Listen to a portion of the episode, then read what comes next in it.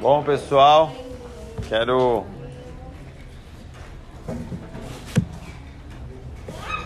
é... tem, tem algumas pessoas que estão nos visitando aqui que nunca vieram no culto. Aqui? O que é? Tem gente que é muito conhecido, né? Você, minha querida, foi convidada por, por quem? Ah, pela Anitta. Seja muito bem-vinda. Vocês aí, o casal gêmeos. Sejam muito bem-vindos. Bom, pessoal, quero, a palavra que Deus quer partilhar conosco nessa manhã. Ela tem o título que é que, que o título é Coração Bandido. Vocês já ouviram falar? É exatamente isso, Coração Bandido. Olha, eu quero vou tentar ser bem claro assim para que todos compreendam. Eu acho que é muito importante o entendimento que a gente vai ter dessa palavra que Deus nos dá nessa manhã. Gente, porque eu, particularmente, falando de mim, já fiz muita bobagem, muita besteira na minha vida, tendo o entendimento de que aquilo que eu estava fazendo não ia, não ia dar certo.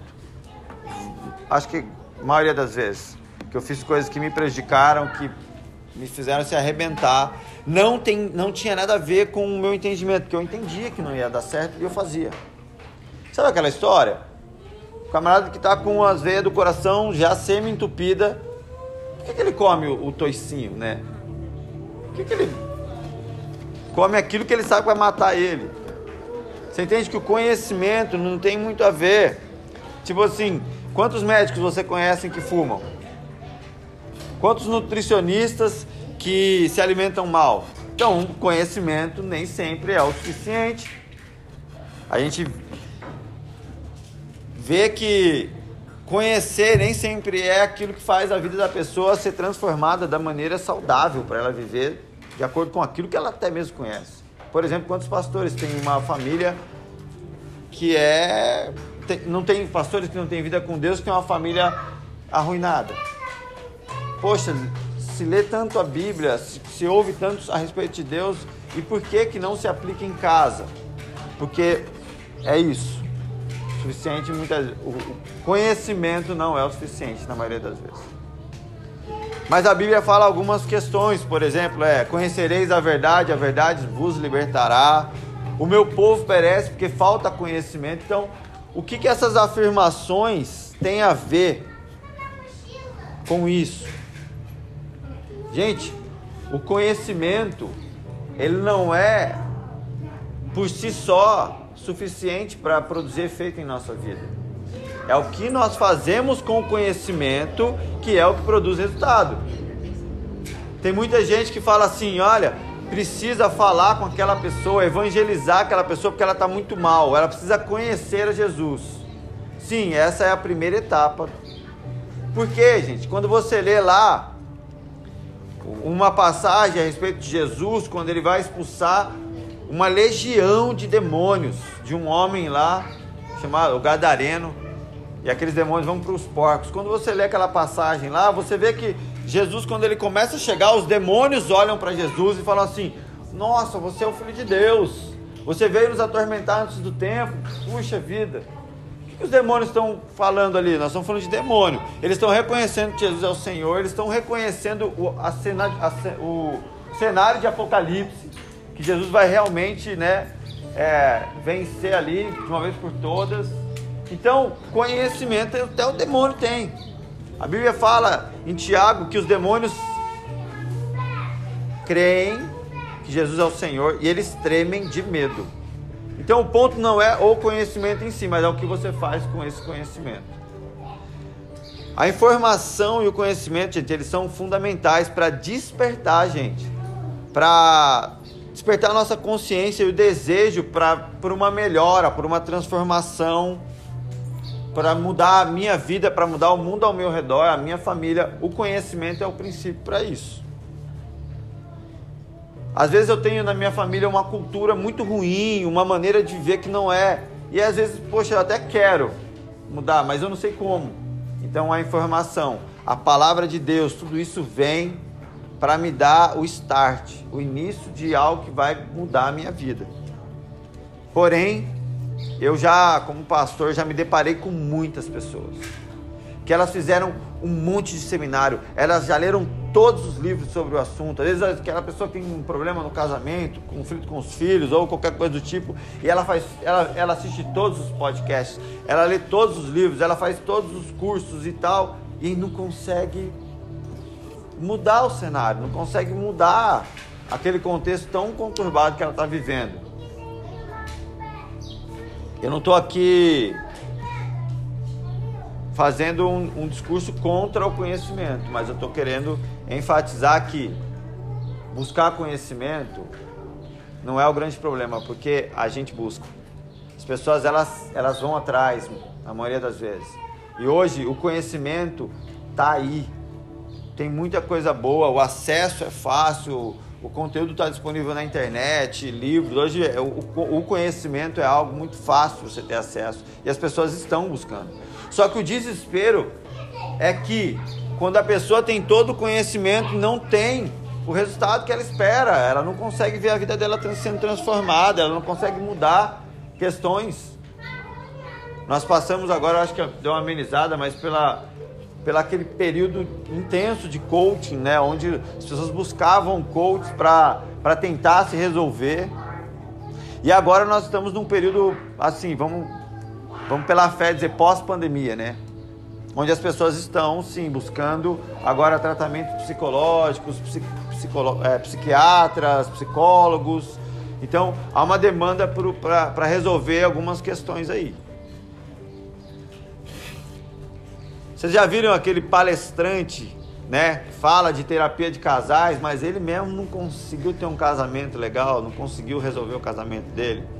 E às vezes tudo que aquele cara fala Aquele, aí, aí você julga, ah, esse cara, o que ele fala não presta, porque a vida dele como em casal não é boa. Muitas vezes o que ele está falando é bom. Muitas vezes o conteúdo sim é verdadeiro e, e é legal. Mesmo que ele não tenha uma vida que coincide com aquilo que ele fala. O maior prejudicado nesse caso é ele mesmo. Mas se você ouviu e aquele camarada não vive o que ele está ensinando, mas você entendeu aquilo, aquilo pode mudar a sua vida. Segura aí, que eh, acho que a gente no fim vai fazer sentido tudo isso que eu estou falando, tá bom, gente? Vocês calma, tem paciência só. E o que acontece é que o conhecimento não será o suficiente, mas será o início para uma transformação é o início de uma transformação. E hoje nós vamos tratar de um ponto assim cirúrgico, aonde verdadeiramente a nossa história é transformada. O, o livro de Provérbios, capítulo 4, versículo 23, é o texto-chave que a gente vai usar para entender o que Deus quer falar com a gente nessa manhã. Provérbios, capítulo 4, versículo 23. Diz assim, ó: Acima de tudo, guarda o seu coração, pois dele depende toda a sua vida. Acima de tudo, guarda o seu coração, pois dele depende toda a sua vida. Eu quero orar aqui para que Deus fale conosco. Senhor, abre o nosso coração nessa manhã, Deus que todo o nosso sofisma, todos os nossos todas as fortalezas dentro da nossa mente sejam destruídas pelo teu poder nessa manhã. A tua palavra é uma espada de dois gumes que penetra e ela encontra lugares secretos em nosso coração, e é isso que nós clamamos nessa manhã. Nos visita com a tua verdade, Pai. Faz de mim aqui, Deus, um instrumento seu apesar de todas as minhas limitações, que a tua palavra seja pura e verdadeira para nos transformar. Em nome de Jesus, amém. Amém? Então abre o seu coração aí, porque eu acho que é aí que Deus vai fazer algo hoje. No livro de Hebreus, capítulo 8, versículo 10 diz assim, ó: "Esta é a aliança que farei com a comunidade de Israel. Depois daqueles dias declara o Senhor: porei as minhas leis em sua mente Estamos falando do conhecimento. E as escreverei em seu coração. Serei o seu Deus e eles serão o meu povo. Então eu vejo Deus tratando realmente de, um, de, de duas coisas que se completam. Deus coloca a lei dele na nossa mente, mas ele escreve elas no nosso coração. São, são realmente o conhecimento, só que ele, ele faz parte, só que no coração é onde acontece realmente algo que muda a nossa história. Falando um pouco do coração, Hebreus capítulo 3, versículo 10 diz assim, ó: por isso fiquei irado com aquela geração e disse: O seu coração está sempre se desviando e eles não reconhecem os meus caminhos. Pessoal, os nossos desvios, os nossos as nossos desvios de rota, de conduta, os nossos afastamentos da presença de Deus, eles acontecem e eles têm origem no nosso coração. Entende uma coisa? E é isso vai realmente afetar a nossa vida. Antes de você sofrer com uma separação, com uma perda, com problemas é, de, de fator social, houve uma, uma queda que aconteceu anteriormente, invisível dentro do seu coração. Esse é o ponto. Essas questões que nos levaram a lugares ocultos, obscuros, a perdas que trouxeram grandes sequelas na nossa vida, elas se originaram no nosso coração. E a, a questão é que nós nos deparamos quando nós realmente começamos a ver assim as coisas ruírem ao nosso redor. Só que não é nesse momento que as coisas deram ruim na nossa vida. Elas deram ruim quando elas começaram a se originar no nosso coração. Mateus 5, versículo 27 diz assim, ó: Vocês ouviram o que foi dito? Não adulterarás. Mas eu digo, qualquer que olhar para uma mulher e desejá-la já cometeu adultério com ela no seu coração. Jesus ele está trazendo aqui um novo mandamento agora. Um novo não, mas um completo. Ah, não, o cara que se deita com, uma, com outra mulher que não é a sua, ele, ele cometeu adultério? Não, Jesus está falando. O fato de você olhar e cobiçar uma mulher que não é a sua, você adulterou no seu coração. Por que, que Jesus está falando isso? Ele está indo na raiz da coisa, gente. Nós temos uma tendência a ser moralistas assim o que, que Jesus está tratando aqui? Olha, querido, aquele que se deitou, ele começou a se deitar no coração, entende? Então ele está falando, o problema não é que você foi para a cama, o problema é o que você fez antes. É basicamente isso que Jesus está explicando. Ah, aquele que cobiçou já adulterou? Sim, porque é, é, é a raiz da onde nasce o, o adultério. É aqui, é no coração, gente. Ah, da onde nasce um homicídio? No coração. Ninguém matou porque de repente, sem nenhum tipo de pensamento ou sensação, sentimento, atirou em alguém. Não, ele cobiçou, ele cobiçou aquilo no coração dele, ele desenvolveu toda aquela ira, aquela, aquilo dentro do coração, a ponto dele ir lá e cometer um homicídio. Então Jesus está falando: olha, prestem atenção, se vocês olharem para a fonte da onde as coisas são geradas, vocês não sofrerão as consequências daquilo que vocês têm feito. No livro de 1 Samuel, capítulo 16, a gente entende um pouco o que Deus, como, como Deus olha para nós. Por isso esse ensinamento de Jesus.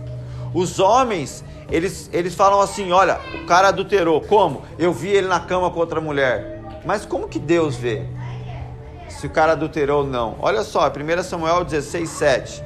O Senhor, contudo, disse a Samuel: Não considere a sua aparência nem a sua altura, pois eu o rejeitei. O Senhor não vê como homem. O homem vê a aparência, mas o Senhor vê o coração. O Senhor vê o coração. Então, assim, é uma grande hipocrisia nossa quando a gente pensa que a gente é santo porque a gente moralmente não está fazendo nada. Não, diante de Deus, Ele está vendo seu coração. Mas não se sinta assim acusado ou, ou não se sinta mal por isso. Porque o seu coração é perverso e mau. É, essa é uma coisa que eu tenho que te dizer aqui. Aqui tem um monte, tá entre nós aqui, assassinos em série aqui, né? Quantas pessoas você já matou no seu coração aí, nos seus pensamentos? Aqui, adultério não vou escandalizar, então não vou falar, mas sabe, essa é a realidade. Essa é a realidade. Você já matou gente pra caramba. Já destruiu pessoas, cidades, talvez, né? Já matou, já matou gente só porque ele é do time que você não gosta. Esse é o nosso coração. Sujo, cruel. Só que assim, eu também tenho uma boa notícia para te dar. Esse Deus que, que não olha o exterior e olha o coração é um Deus que ama profundamente, até mesmo esses de coração tão sujo. É um Deus que não se afasta de você porque você matou alguém aí no seu coração. É um Deus que te ama. Quando eu estou enfatizando a, o tamanho da nossa miséria dentro do nosso coração, eu também tenho que enfatizar o tamanho da grandeza de Jesus Cristo em nos amar, mesmo a gente sendo assim. Essa é a esperança do Evangelho, gente. É por isso que Jesus é tão maravilhoso. Porque, por isso que ele é o Salvador. Porque no nosso coração a gente está perdido, meu irmão. O que, que é o religioso? Religioso é aquele que exteriormente faz toda uma capa de santidade, de bondade e se, se julga ser muito santo, mas não avalia o próprio coração, aquilo que Deus está vendo. A questão é que, de maneira irracional, eu vejo muitas pessoas lutando com todas as suas forças para salvar relacionamentos, casamentos, uma carreira profissional, amizades. A pessoa está lutando até para manter a própria sanidade mental, focando naquilo que é puramente aparente. A pessoa vai para uma reunião onde tem pessoas que ela atribui valor, ela se dopa de Rivotril, sei lá, e ela vai lá e faz cara de sanidade, né? Mas existe algo acontecendo. Não adianta exteriormente todo mundo achar que está legal, mas o que está acontecendo aí dentro? Isso é a verdade. E é isso que Deus vê. Ah, não, poxa, o cara não é de Deus. Por quê? Porque olha o cabelo, olha a roupa, olha o... Quem diz? O homem. O que Deus vê?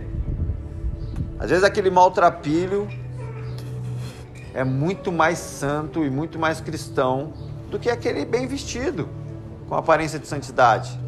Porque no fim, o que vai funcionar é aquilo que Deus está vendo. Essa luta para se restaurar, para se curar, valorizando o aspecto exterior, é muito destrutivo e não funciona. Quando nós deveríamos nos importar muito com aquilo que Deus vê, nós nos importamos muito com aquilo que as pessoas estão vendo. E é isso que nos deixa muito doentes. Até mesmo a salvação, ela é algo que se conclui dentro do nosso coração. Olha só, Marcos capítulo 12, versículo 30.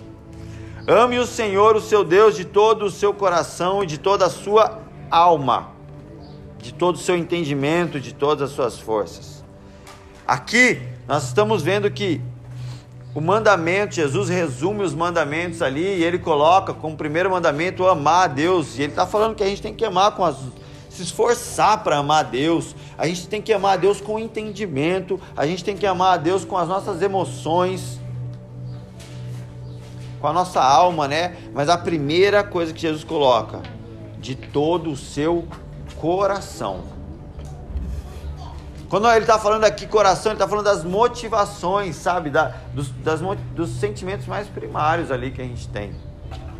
Romanos 10, 8 diz assim: ó, Mas aquele que diz, a palavra está perto de você, está em sua boca e em seu coração. Isto é a palavra da fé que estamos proclamando. Se você confessar com a sua boca que Jesus é Senhor e crer no seu coração que Deus ressuscitou dentre os mortos, será salvo. Pois com o coração se crê para a justiça, e com a boca se confessa para a salvação. É aqui no nosso coração que se consuma a justiça de Deus. E qual justiça é essa? que nós não merecemos ser salvos. Nós somos pecadores sem, sem condições. Só que a justiça é que Jesus se fez pecado em nosso lugar. E isso se fez, ele fez justiça por nós. Por isso nós podemos ser salvos e entrar no reino de Deus e ter acesso a toda a herança que Deus criou para nós. Essa é a justiça que se consuma no nosso coração.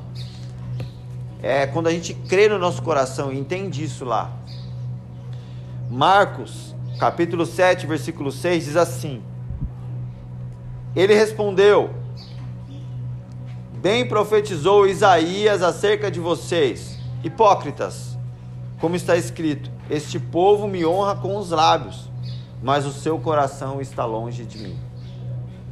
Então aqui nós entendemos o que é o coração do ser humano ali, até mesmo em relação à salvação. Deus nos chama a realmente olhar de maneira mais profunda para dentro do nosso coração. O nosso coração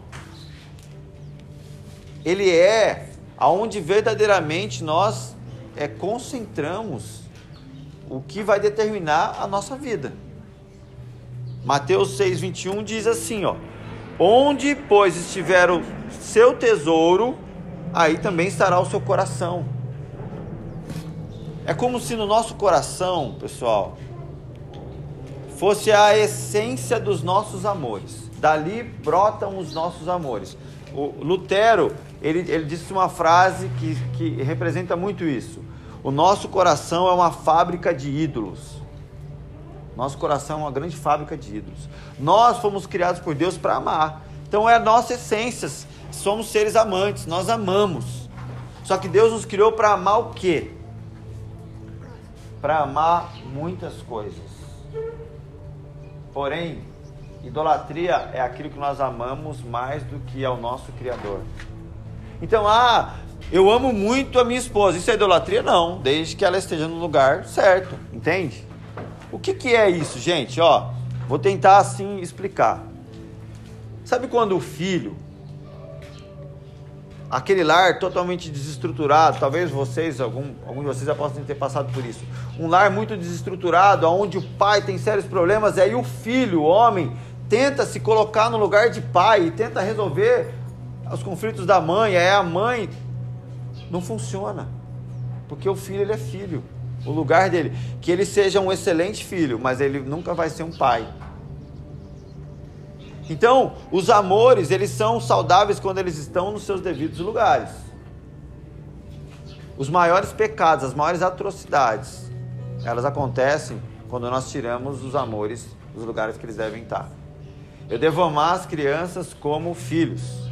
A Bíblia me instrui a amar as mulheres mais novas como minhas irmãs, as mulheres mais velhas como se elas fossem minhas mães, e aos homens como os meus irmãos e a minha esposa como minha esposa. Então cada amor está no seu lugar. Por isso que você vê o discurso de um pedófilo falando: Não, eu amo crianças. Ele, ele jura que ele ama.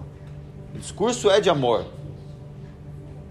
Nós vemos um discurso enorme sobre amor na nossa sociedade atual. Eu amo vários tipos de pessoas. Eu amo gêneros diferentes. E o discurso é sobre amor. Mas aonde esse amor está? Como ele está sendo. E ídolo é aquilo que ocupa o lugar que é de Deus. Nós somos seres amantes, nós devemos amar sim. Ame, ame a vida, ame o seu emprego, ame a sua esposa, ame seu filho, ame o seu amigo, ame seus pais, ame aquilo que Deus confiou a você, mas ame da maneira como tem que ser amada. E nunca ame nada nenhuma dessas coisas mais do que a Deus, porque isso nos destrói. Isso nos confunde, isso deturpa a nossa identidade e nos afasta da verdade. Mateus capítulo 15, versículo 16 diz assim, ó: Será que vocês ainda não conseguem entender? Jesus perguntou. Não percebem o que entra pela boca vai para o estômago e mais tarde é expelido mas as coisas que saem da boca vêm do coração. E essas que tornam o homem impuro, pois do coração saem os maus pensamentos, os homicídios, os adultérios, as imoralidades sexuais, os roubos, os falsos testemunhos e as calúnias. Essas coisas tornam, tornam o homem impuro, mas o comer sem lavar as mãos não o torna impuro. Nós estamos vendo aqui uma afirmação de Jesus. Ele está dizendo que os roubos, os adultérios, os homicídios, os maus pensamentos, eles têm origem no nosso coração. Eles vão sair de lá. E aqui diz: olha, mas as coisas que saem da boca vêm do coração. Então é, olha, você quer ver o que a pessoa idolatra na vida dela? É você ver o que ela fala mais. Poxa, eu gosto de futebol, eu falo muito de futebol. Demonstra um amor. Ah, eu falo só de futebol mais do que todas as coisas. Eu vejo uma idolatria aí. Presta atenção, o que mais sai da sua boca? É aquilo que você idolatra. Que a Bíblia está falando. O que sai da minha boca é aquilo que tem origem no meu coração. Uma pessoa que ama e que adora a Deus é inevitável. Ela vai falar de Deus ela vai falar de futebol, mas no meio do futebol ela vai colocar, ela vai glorificar Deus. Ela vai falar de, ela vai falar de filhos, mas ela vai glorificar Deus. Ela vai falar de bicicleta e ela vai glorificar Deus no assunto das bicicletas. Ela vai falar do trabalho, não tem como, porque se Deus ele está acima de todos os nossos amores, ele não, ele é o nosso amor maior, todos os nossos amores serão influenciados pelo amor que a gente tem por Deus. É como se ele fosse assim a chuva que rega toda a terra a chuva que rega toda a terra do meu coração, que rega todos os meus amores, é Deus. Então ele vai ser introduzido em tudo. Minha boca vai acabar falando, não tem como. Mateus, eu quero ler agora aqui um texto, ele é um pouco longo. E preciso que vocês prestem bastante atenção. É um texto muito conhecido da Bíblia, Mateus. Cadê aqui? capítulo 13. Eu vou ler do versículo 1 ao 23. Fala da parábola do semeador. É muito conhecido esse texto. Diz assim, ó: Naquele mesmo dia Jesus saiu de casa e assentou-se à beira do mar e reuniu-se ao seu redor com uma multidão tão grande que por isso ele entrou num barco e assentou-se. Ao povo reunido na praia, Jesus falou muitas coisas por parábolas. Então presta atenção que é importante você entender isso. Jesus falou por parábolas, dizendo: O semeador saiu a semear. Enquanto ele lançava as sementes, parte dela caiu à beira do caminho, e as aves vieram e comeram. Parte dela caiu em um terreno pedregoso, onde não havia muita terra, e logo brotou, porque a terra não era profunda mas quando saiu o sol, as plantas se queimaram e secaram, porque não tinham raiz. Outra parte caiu no meio dos espinhos, que cresceram e sufocaram as plantas. Outra caiu em boa terra, deu boa colheita, a 100, 60 e 30 por um. Aquele que tem ouvidos para ouvir, ouça. Os discípulos aproximaram-se dele e perguntaram: Por que falas ao povo por parábolas? Aqui Jesus ele, ele, ele contou essa parábola do semeador e ele encerra e ele fala: Olha, aqueles que têm ouvidos ouçam. E aí os discípulos chegam para Jesus e falam: Por que, que você fala com o pessoal aí por parábolas? Já, perguntam, vocês já se perguntaram? Isso. Jesus estava pregando e ensinando aos judeus aquele povo, o conhecimento de Deus, as Escrituras, o Torá, o, o que nós conhecemos por Velho Testamento, aquilo ali, gente, era, era a cultura cotidiana deles. Do mesmo jeito que o Brasil gosta de futebol e de, de sei lá, é a nossa cultura, para eles as escrituras eram a cultura, não tinha um ser humano ali que não conhecesse. Para eles era muito comum o conhecimento das escrituras. Era a vida deles ali. No nosso país, se você quisesse, o sonho de qualquer menino aí, criança, é ser jogador de futebol. ser um Neymar, né? Vamos falar todo mundo, a maioria. Na época de Jesus, em vez de ser jogador, sabe o que eles queriam ser? Ser discípulo de um grande rabi. Rabi era um mestre, então ele iria andar com aquele rabi, ele, ele ia aprender e ele se tornaria um mestre das escrituras, um possível fariseu, um cara detentor ali da, da das escrituras e o cara que ia ensinar no templo. Isso era um, um, um projeto de ascensão naquela sociedade, na sociedade que Jesus estava ensinando.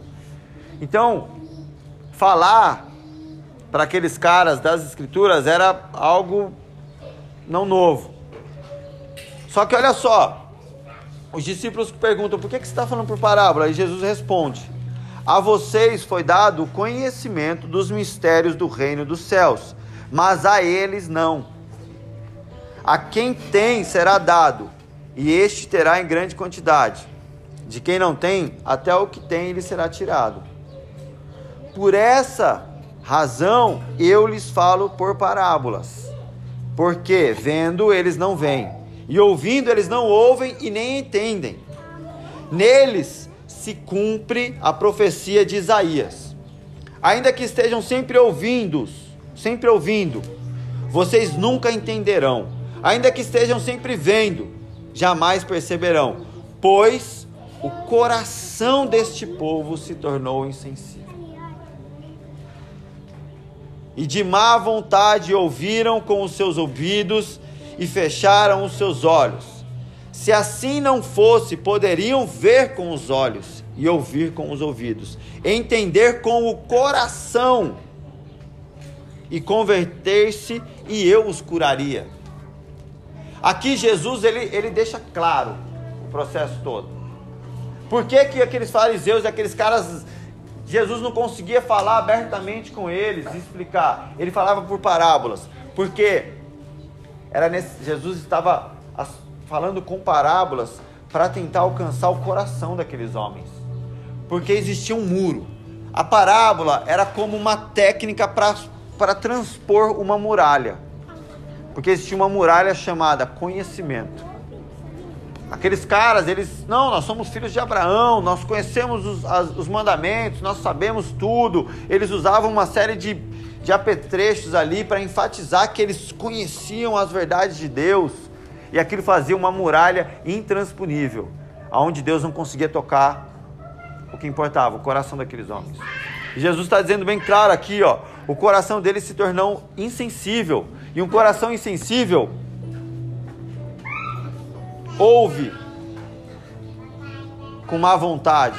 Um coração insensível fecha os olhos. Um coração insensível não consegue se converter e não recebe cura.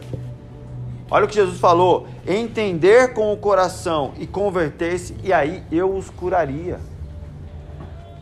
A palavra de Deus, ela tem que tocar numa área que é o lugar mais sensível que nós temos, é ali no nosso coração, é aonde nós nos convertemos, é aonde Deus nos cura. Gente, infelizmente, nós vivemos na boa parte. Nós somos milhares de cristãos no Brasil, os evangélicos têm crescido muito e glória a Deus por isso. Deus é soberano ele tem o controle das coisas. Mas sabe qual é o grande problema? Nós vivemos uma conversão comportamental. Um evangelho comportamental. A pessoa chega na igreja destruída. Sabe, ó, gente, eu usei droga, eu me prostituí, eu eu era todo assim, eu fui hippie, né? Parte de vocês sabem, eu era sujo, eu era todo aquilo lá. Aí um camarada como eu chega na igreja, sabe o que o pessoal fala? Que cortar o cabelo, tem que mudar de roupa, tem que parar de falar palavrão, tem que parar de fumar maconha, tem que parar de beber. Assim você se torna um cristão. Gente, por favor, eu só usava o cabelo, eu só usava a roupa, eu só usava droga, eu só bebia, eu só me prostituía, sabe por quê? Porque tudo isso teve origem no meu coração. E aí sabe o que você faz? Você tira todo esse comportamento que a igreja julga mundano, e de fato, né, são comportamentos que destroem, e aí você não toca o coração daquela pessoa, sabe o que ela vai fazer? Ela vai levantar novos ídolos. Aí agora o próximo ídolo dela é o quê? Se no mundo beber era legal, na igreja ter um título é legal. Ser um obreiro, ser um diácono, ser um pastor, ser um pregador é legal. Então, cara, na, na, no mundo o cara tocava nos bar, mano, e todo mundo achava ele o cara porque ele tocava. Então agora para de tocar em bar porque não é de Deus. Então ele vai tocar na igreja, na igreja de Deus. Mas com que coração ele está tocando na igreja? Com o mesmo coração do bar. A diferença só mudou a letra da música. Ele quer que ele quer que todo mundo ache ele o cara. Não é para Deus. Não se tocou o coração. Esse evangelho comportamental vai conduzir muita gente para o inferno. Infelizmente. Muitas pessoas vão chegar diante de Jesus e realmente, por conta do comportamento, Jesus vai falar: Não te conheço. Porque Deus olha o coração. Sabe todo esse comportamento que a gente tem bacana, de crente, que todo mundo acha que a gente é legal? Deus não está nem vendo. É triste pensar nisso. Que todo esse esforço para que as pessoas me vejam como um bom cristão, Deus nunca viu. Mas Deus está vendo o meu coração ali. Por isso que a conversão, ela é no coração. Meu irmão, é totalmente secundário a roupa, o cabelo, o estilo da pessoa, pelo amor de Deus. A conversão é de dentro para fora. Até estava falando, falei no, no, podcast lá que eu fumei muita maconha. Uma, uma pessoa me mandou mensagem: Ah, eu ainda fumo. Eu falei: Olha. Bíblia, né? Hã? Ainda fumo lendo a Bíblia. Fumo lendo a Bíblia. Eu falei: olha, a minha conversão, Deus me preencheu de uma forma que não sobrou espaço para maconha. É isso, é de dentro para ele preencheu o meu coração. Ninguém falou para de fumar maconha. Deus foi me enchendo e enchendo o meu coração a ponto daquilo não fazer mais sentido. Sabe, é de dentro para fora. Um coração transformado muda o a, a, o que a Bíblia fala? Um coração alegre formoseia a face. Deixa a gente até mais bonito, mas é de dentro para fora, você não precisa maquiagem. Agora, quando não existe essa beleza de dentro para fora, tem que usar maquiagem, gente. Tem que maquiar, tem que usar algum tipo de procedimento espiritual, né? Assim, falando. Botox espiritual, um rímel espiritual, um cílios espiritual, né? É, gente. Sim. Olha, não se ofendam, meninas, mas eu não sou contra você se cuidar. Mas, né? A maquiagem espiritual não é bonita. Agora, a beleza de Deus, ela brota de um coração que se converte, de um coração que é tocado por Deus. Infelizmente, esse evangelho comportamental, ele é uma grande bomba. Sabe por quê, gente? Um, um, ó, se é para ser errado, seja, vá, seja mesmo, a Bíblia fala, seja frio ou seja quente. Um pote de veneno com rótulo de veneno não mata. Tanto quanto um copo de suco com uma gota de veneno. Então, seja um pote de veneno, mas não seja um copo de suco com veneno. É isso que Jesus está querendo dizer. Esse comportamento não produz vida. Mas um coração transformado produz vida, muda o seu estereótipo. Se você tiver que cortar o cabelo, mudar a roupa, parar com isso ou parar com aquilo, isso vai ser de dentro para fora e é libertador, porque você não vai mais viver essa pressão social. Gente, eu lido. Como que eu aconselho uh, homossexuais? Talvez você vai se escandalizar comigo. Se chegar um, uma pessoa que é que, que, que, que lida com a homossexualidade. Tem que tomar muito cuidado para não. E ela fala, eu quero mudar. Eu pergunto, por quê? Ah, porque meu pai não gosta, meu irmão. Eu falo, então não muda. Continue. Por que você vai mudar por causa dos homens? Isso não produz vida, correto? Por quê? Só para você ser socialmente aceito? O que, que importa? Agora, se ela falar, não, meu coração não está aceitando mais isso. Eu estou me sentindo mal com esse negócio. Então vamos lá, vou te ajudar porque é de dentro para fora que isso está brotando em você. A palavra de Deus, o Evangelho, de alguma forma alcançou o lugar que tem que alcançar. Agora, a maioria de nós ficamos pressionando socialmente as pessoas a mudar para que elas sejam legais aos olhos humanos, mas é aos olhos de Deus, gente. Aos olhos de Deus. O que, o que importa é aos olhos de Deus. Continuando aqui, Jesus falando da parábola do semeador, ele diz assim, ó: "Mas felizes são os olhos de vocês porque veem, e os ouvidos de vocês porque ouvem, pois eu digo a verdade, muitos profetas e justos deixaram ver o, deixaram de ver o que vocês estão vendo, mas não viram e ouviram o que vocês estão ouvindo, mas não ouviram. Ah, me bananei tudo aqui, gente, mas tudo bem, vida que segue. Seguindo aqui. Quando alguém ouve a mensagem do reino e não a entende, o maligno vem e arranca o que foi semeado no seu coração. Este é o caso da, da semente que caiu à beira do caminho. Quando a semente que caiu em terreno pedregoso, esse é o daquele que ouve a palavra e logo a recebe com alegria. Todavia, visto que não tem raiz em si mesmo, permanece pouco tempo. Quando surge alguma tribulação ou perseguição por causa da palavra, logo a abandona. Está falando de perseguição, de tribulação por causa da palavra. Quando a semente caiu no meio dos espinhos, esse é o caso daquele que ouve a palavra. Mas a preocupação desta vida, o engano das riquezas, sufocam e tornam-a infrutífera.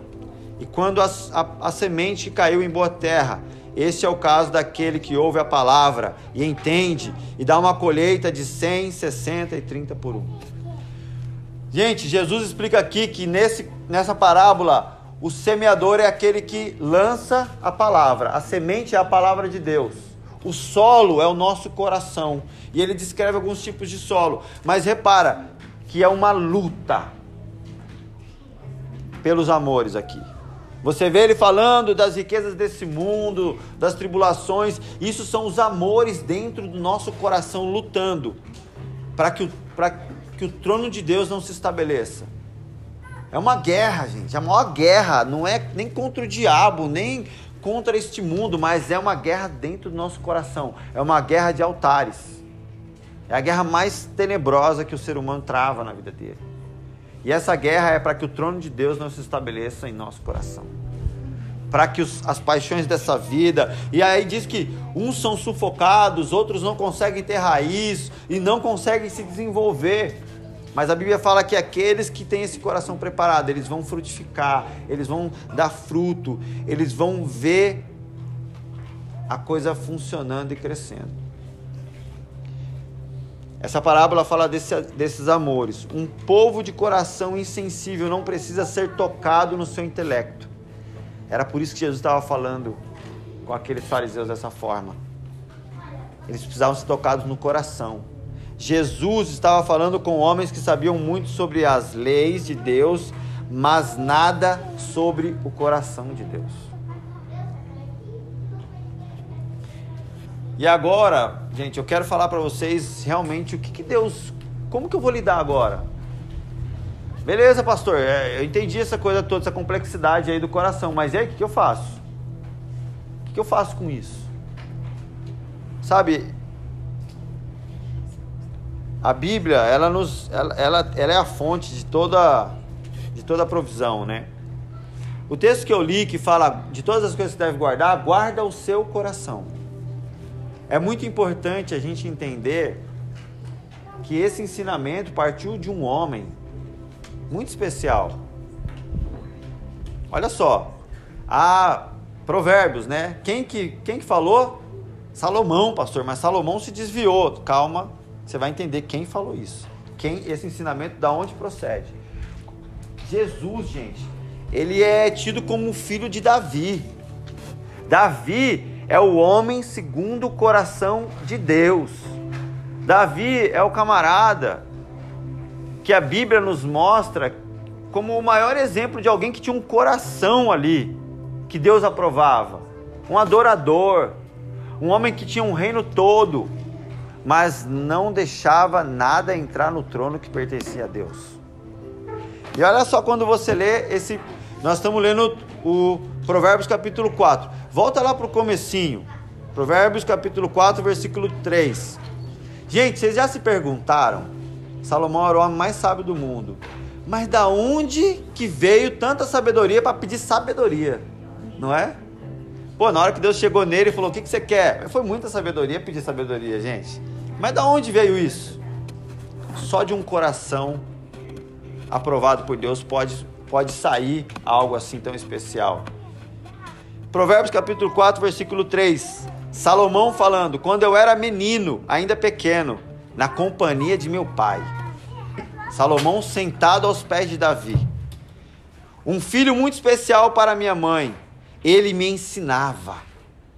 Apegue-se às minhas palavras de todo o seu coração. Obedeça aos meus mandamentos e você terá vida. E aí quando você vem, você vê Davi falando: busque sabedoria, filho. Agora pula lá para o versículo 20. Meu filho, escute o que eu digo a você, preste atenção às minhas palavras. Nunca as perca de vista, guarde-as no fundo do seu coração, pois são vida para quem as encontra e saúde para todo o seu ser. Acima de tudo, guarde o seu coração, pois dele dependem toda a sua vida.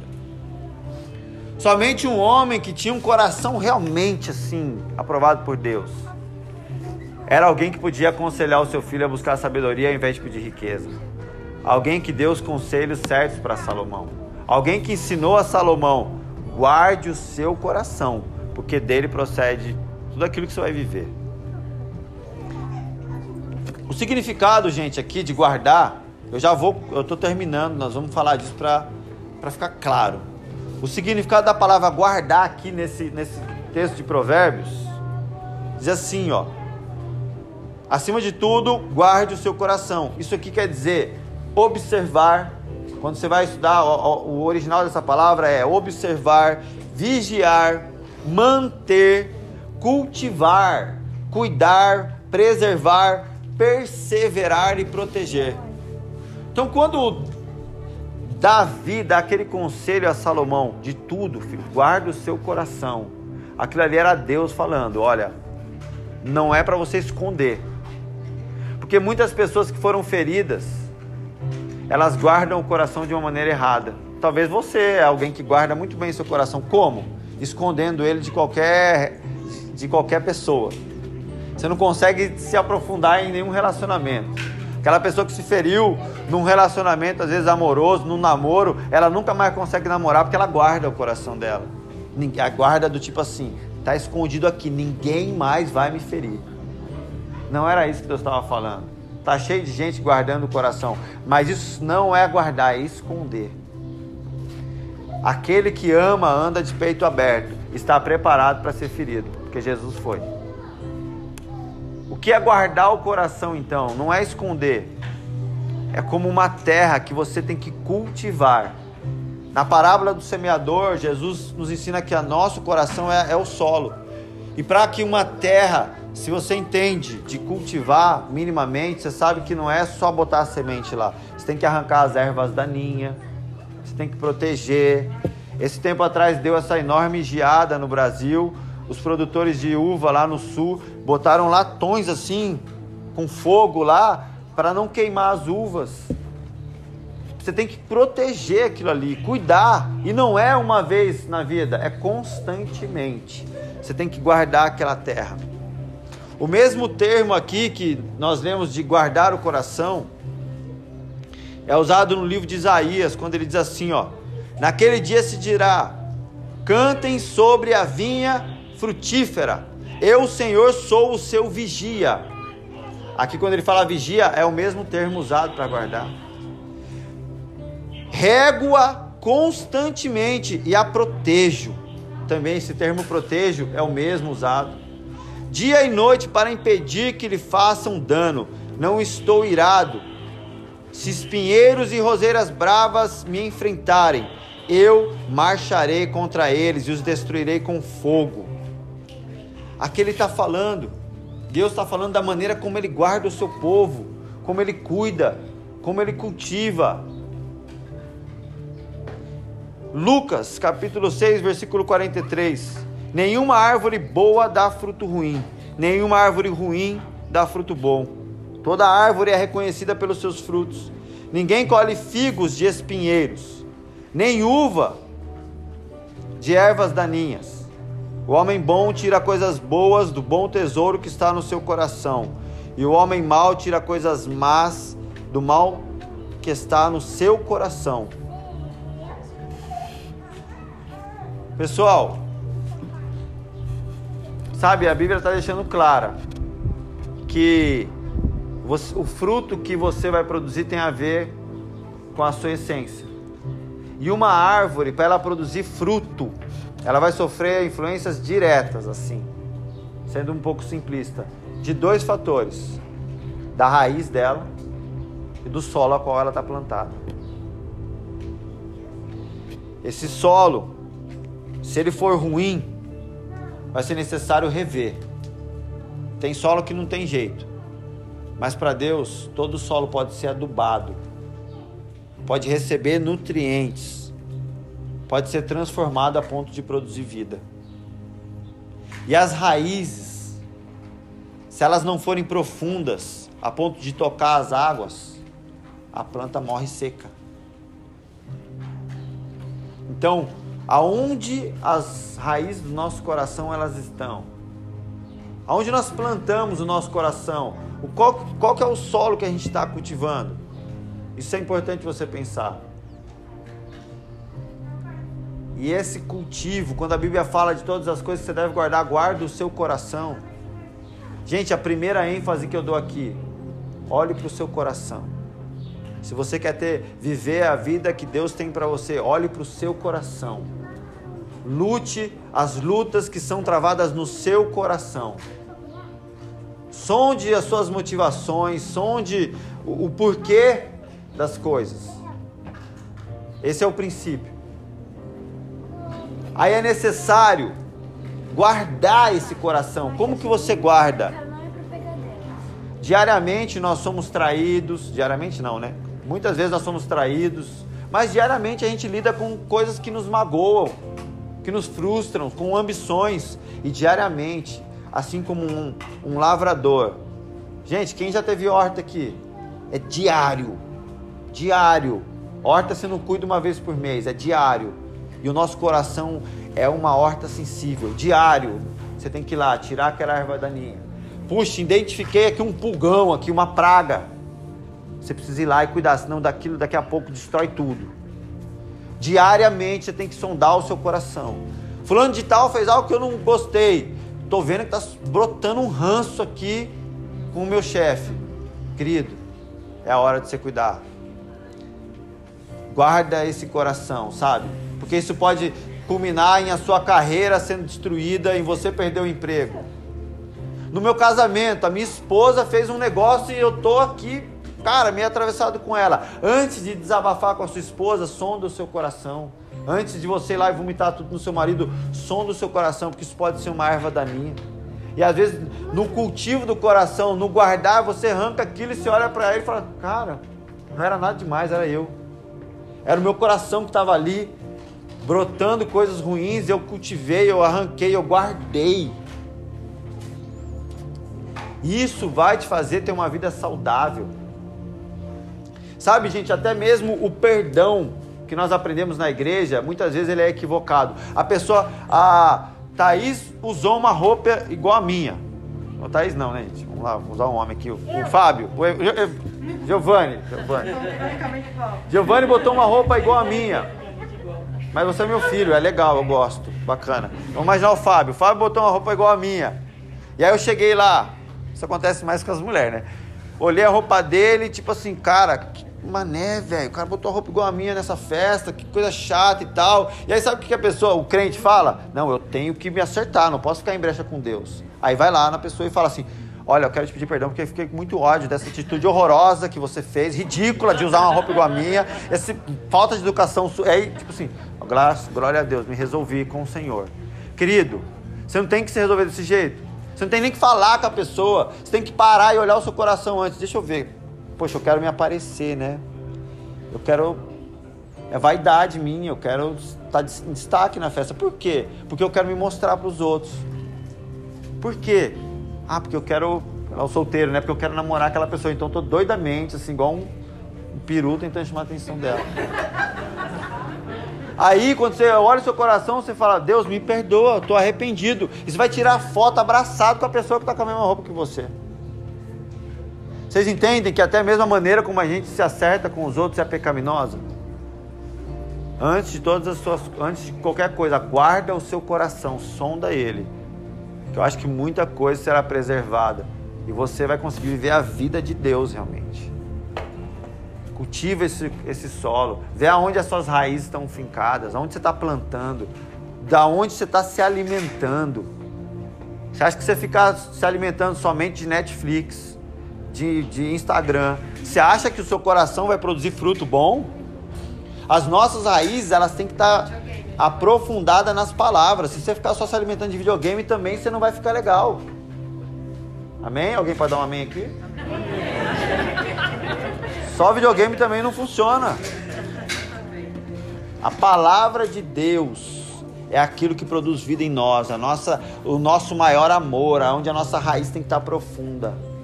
Amém, gente? Glória a Deus. Eu quero. Vamos, vamos fazer um momento de adoração aqui. Que eu creio que nesse momento, nessa atmosfera, eu quero te convidar a olhar para o seu coração, como que ele está agora. Eu creio que Deus vai falar contigo. Amém? Amém.